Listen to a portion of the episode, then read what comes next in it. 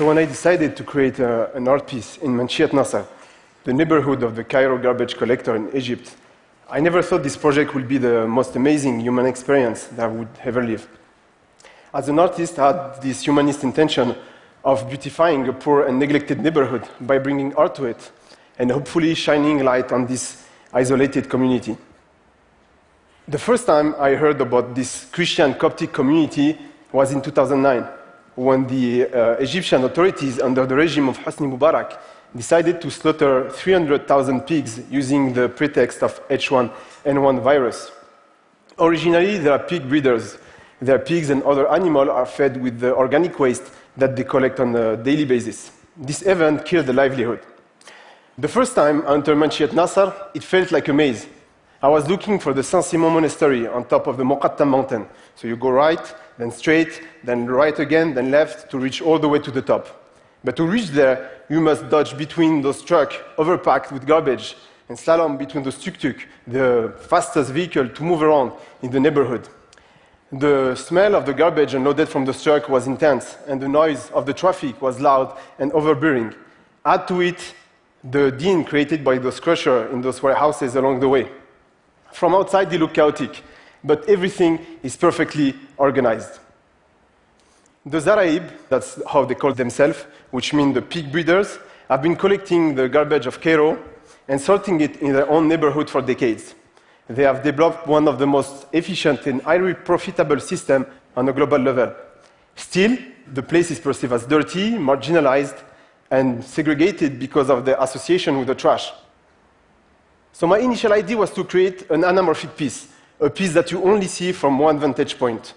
I wanted to challenge myself artistically by painting over several buildings and having it only fully visible from one point on the Moqattam mountain. The Moqattam mountain is the pride of the community. This is where they built the Saint Simon Monastery, a 10,000 seat cave church that they cave into the mountain itself. So the first time I stand on top of the mountain and I look at the neighborhood, I ask myself, how on earth will I convince all those owners to let me paint on their building? And then Meg came. Meg is a guide from the church. He told me the only person that I needed to convince was Father Saman, who is the leader of the community. But to convince Father Saman, I needed to convince Mario, who is a Polish artist who moved to Cairo 20 years ago and who created all the artwork of the cave church. I'm really grateful to Mario. He was the key of the project.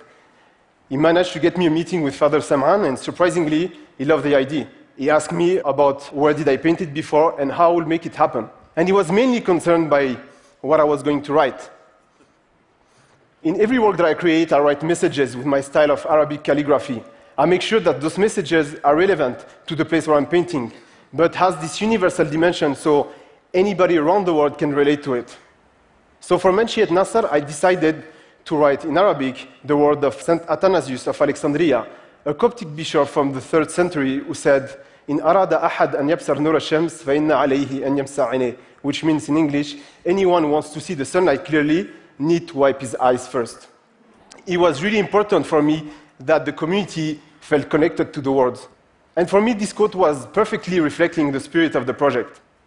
So Father Saman blessed the project, and his approval like, brought all the residents on board. Hundreds of liters of paint, a dozen of blue manual lift, several trips back and forth to Cairo, a strong and solid team from France, North Africa, Middle East, and the US. And after a year of planning and logistics, there we are.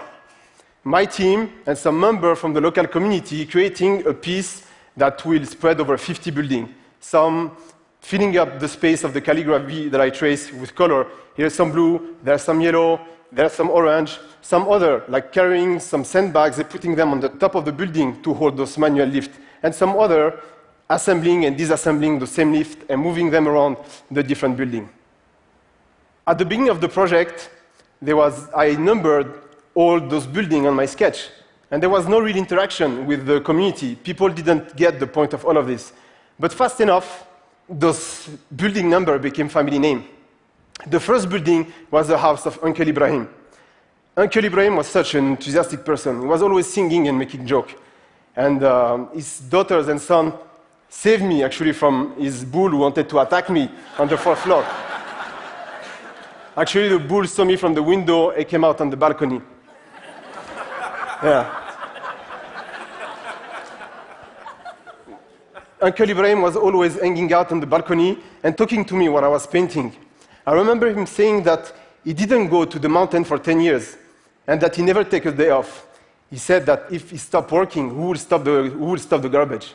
But surprisingly, at the, at the end of the project, he came all the way to the mountain to look at the piece. He was really proud to see his house painted. And he said that this project was a project of peace and sorry.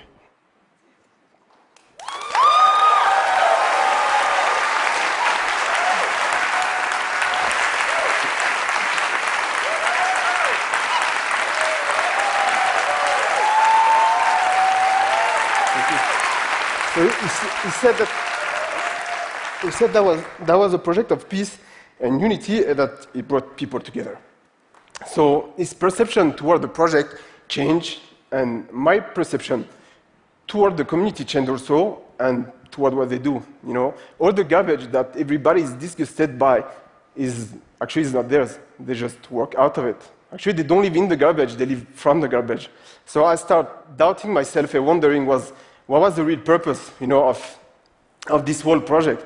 It was not about beautifying a place by bringing art to it.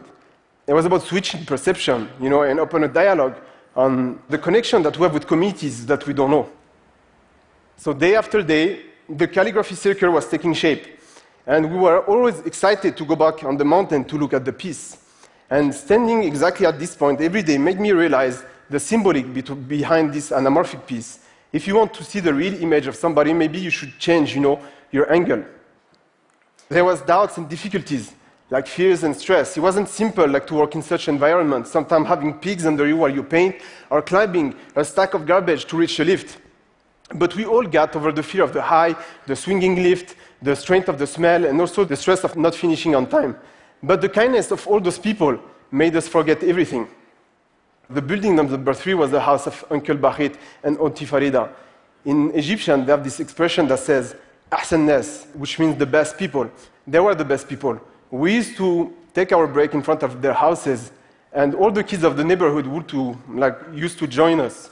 I was impressed and amazed actually by the kids of Manshiat Nasser.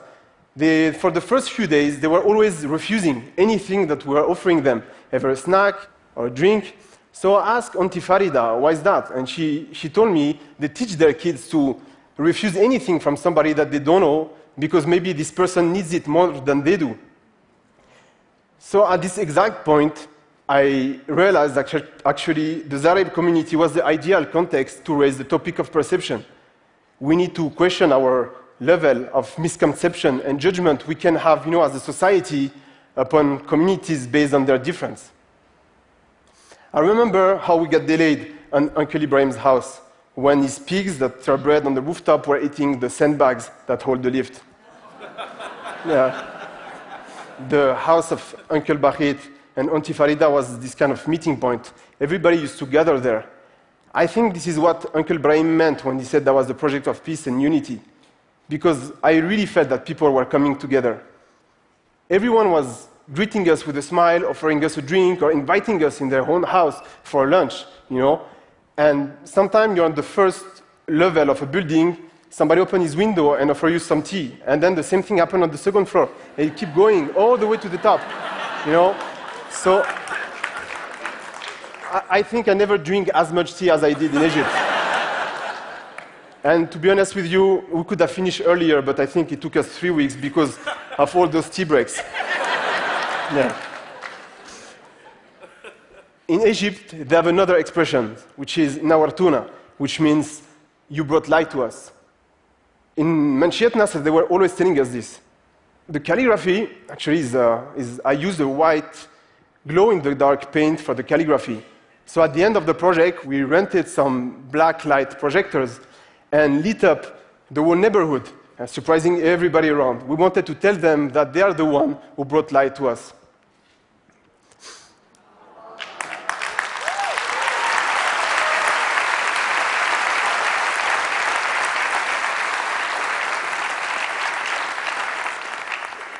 The Zaraib community are strong honest, hard worker, and they know their value.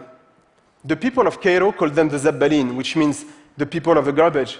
But ironically, the people of Manshiat Nasser call the people of Cairo the Zabbalin. They say they are the one who produce the garbage, not them, you know? the goal was to leave something to this community, but I feel that they are the one who left something in our lives.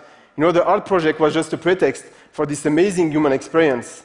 The art piece at some point will disappear or vanish, and actually there is somebody who's building a second floor in front of Uncle Ibrahim's house, so it's covered part of the, of the painting, so I might need to go back and paint over it. it was about the experience, about the story, about the moment. From the street of the neighborhood, the painting appears in fragment, isolated from one another, standing alone, but connected with those lines of calligraphy that today reveal the profound message that we should all think about before we want to judge somebody. Anyone who wants to see the sunlight clearly need to wipe his eyes first. Thank you.